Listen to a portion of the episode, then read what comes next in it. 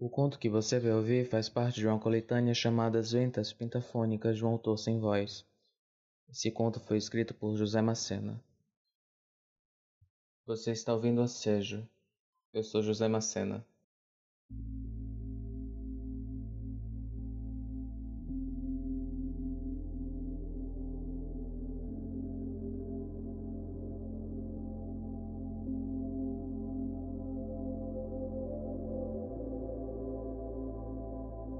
Nota do autor.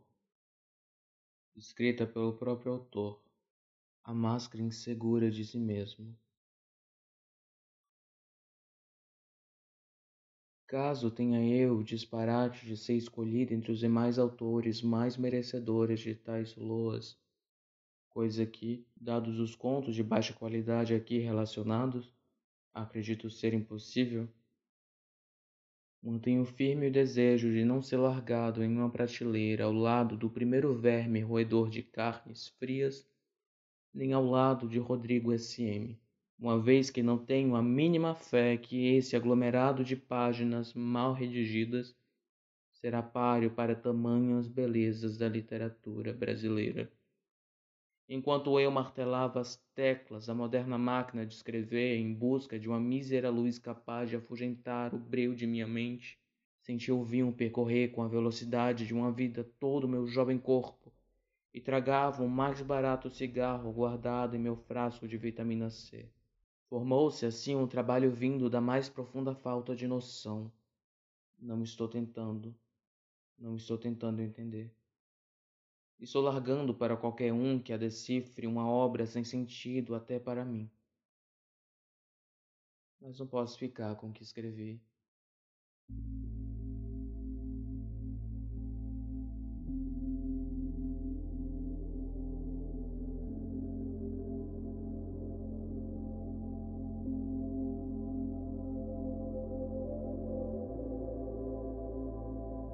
Mais uma felicidade clandestina por Armina dos Santos.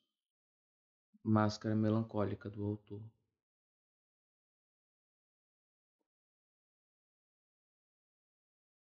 Nunca fora daquele tipo de pessoa que se considerava o mínimo bela. Ou o cabelo estava grande e duro demais, ou curto e com couro cabeludo rosa demais. Ou tinha a cara emborrada o tempo todo, ou tinha dentes feios e não devia mostrá-los ou falava demais e era inconveniente, ou não terminava sequer uma frase direito. Tinha um rosto pálido, sem graça, sem vida, daqueles que nunca de verdade aprenderam a viver. Agora, ao pensar bem, vasculhando pelo baú de sua memória, não conseguia se lembrar de momento algum no qual alguém houvesse falado o quão incrível poderia ter sido. Todos os objetos encontrados eram cortantes, e quanto mais fundo, maior o risco de hemorragia. De frente para o outro, acabou se lembrando do seu tempo de infância, quando tinha por volta dos doze anos. Coçava a cabeça sem frear. Naquela sua pequenez rechonchuda, voltara-se para a mãe e relatara seu problema. Agora tem caspa na cabeça, resmungou ela. Não basta toda essa merda que te coloca com os livros? Antes do sol se esconder, a cabeça já estava quase toda pelada e as lágrimas de refutação secas. O irmão estreou o novo corte com uma gargalhada indiscreta. A mãe tortou a cara. Era o normal para aquela família. No jantar, Virou-se para o pai e desembuchou. Me compra um casaco novo, pai. O homem sério esbugalhou os olhos, feito duas bolas de canhão. Por acaso vai numa festa no frigorífico? A pobre da criança. A pobre da criança mal soube onde se segurar. Beliscou a coxa, se satisfez com o frango e foi ao quarto para ler. O tio dera-lhe um livro antigo dele já quase todo esfarelado em poeira e celulose, complicado pelas frases construídas de uma jamais vista antes maneira e por aquelas algumas em ordinário latim, cujas traduções não passavam dimensões na cabeça piolenta do moleque. Ler aquilo era um ritual sagrado. Pulava sobre a cama, encostava-se em uma pilha de lençol com os travesseiros. A luz da sala vizinha era responsável por toda a iluminação sobre o livro e tudo se encaixava perfeitamente. Um bom livro é um bom amante. Naquela noite, entretanto, o irmão chegou, ligou a luz do quarto, puxou seu travesseiro, se deitou na sua cama. Ele, pois, invadiu o quarto e a leitura. Você acha que uma porcaria dessa vai levar o homem para a lua? Estados Unidos e até a União Soviética estão quase lá, e você lendo essas merdas. É por gente como você que o Brasil não sai desse inferno onde está. Literatura, pombas. Engrenagens se mexem com a física e a matemática. Palavras só mexem em folhas. Parou de ler.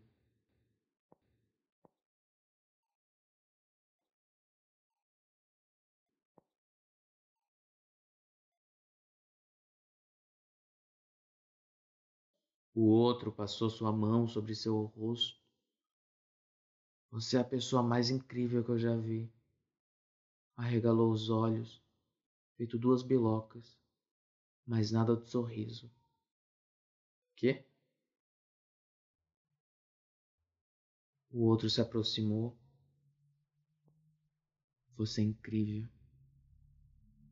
Mexeu a cabeça. Não, não, não. O outro chegou bem coladinho. Se você se visse com meus olhos, não diria isso não. Recuou em hesitação.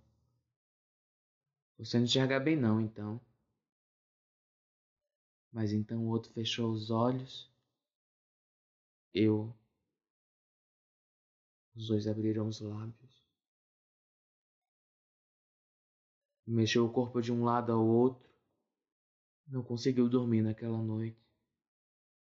Em completa solidão, eternamente em casa plena, pôs-se de pé e em frente ao espelho olhou os olhos, o cabelo, a boca, os dentes, os peitos, a bunda, as pernas, as mãos e os pés, o corpo todo.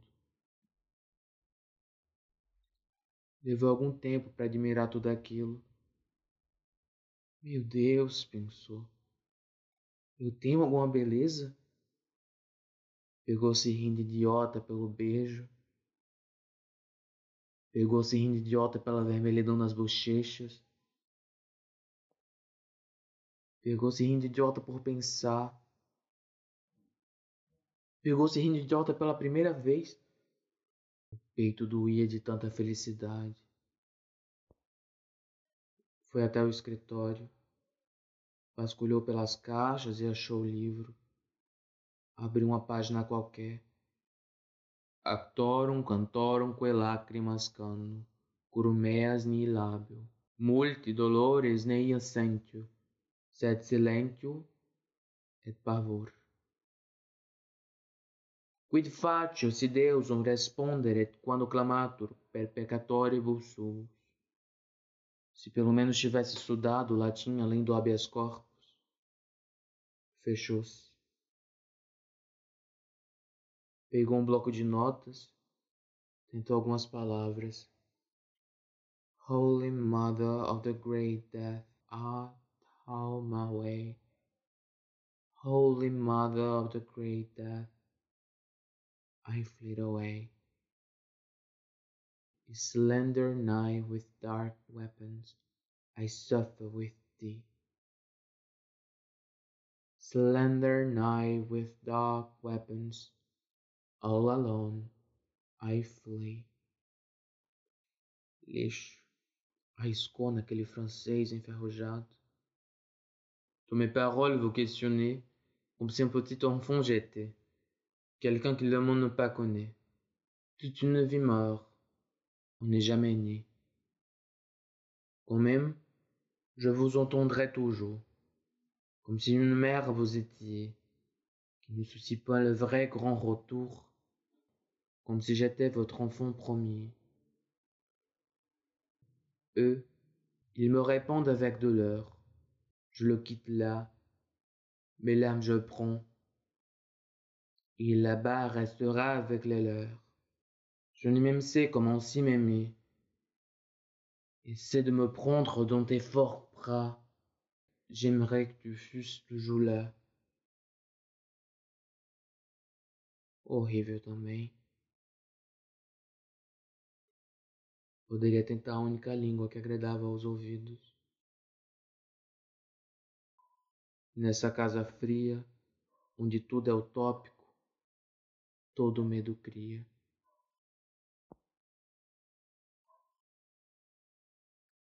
Não se lembrava como era escrever, não conseguia mais pensar com o coração quase explodindo no peito.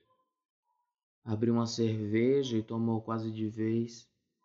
Tirou o telefone do gancho, ligou para o trabalho e perdeu demissão, ligou para o irmão e deu um oi, ligou para a mãe e contou que gostaria de vê-la qualquer dia. A mãe perguntou se estava tudo bem. Respondeu que só sentia uma dor no peito, mas queria ir ao médico no dia seguinte. A mãe não tinha mais o que dizer. Desligou ligou pro outro. Eu nunca disse eu te amo pra ninguém. Nem sei se é isso que eu sinto agora. Mas faz tanto tempo que eu quero dizer isso pela primeira vez. Não precisa responder de volta não. Nem responder nada não. É só que eu te amo. Desculpa. Houve silêncio.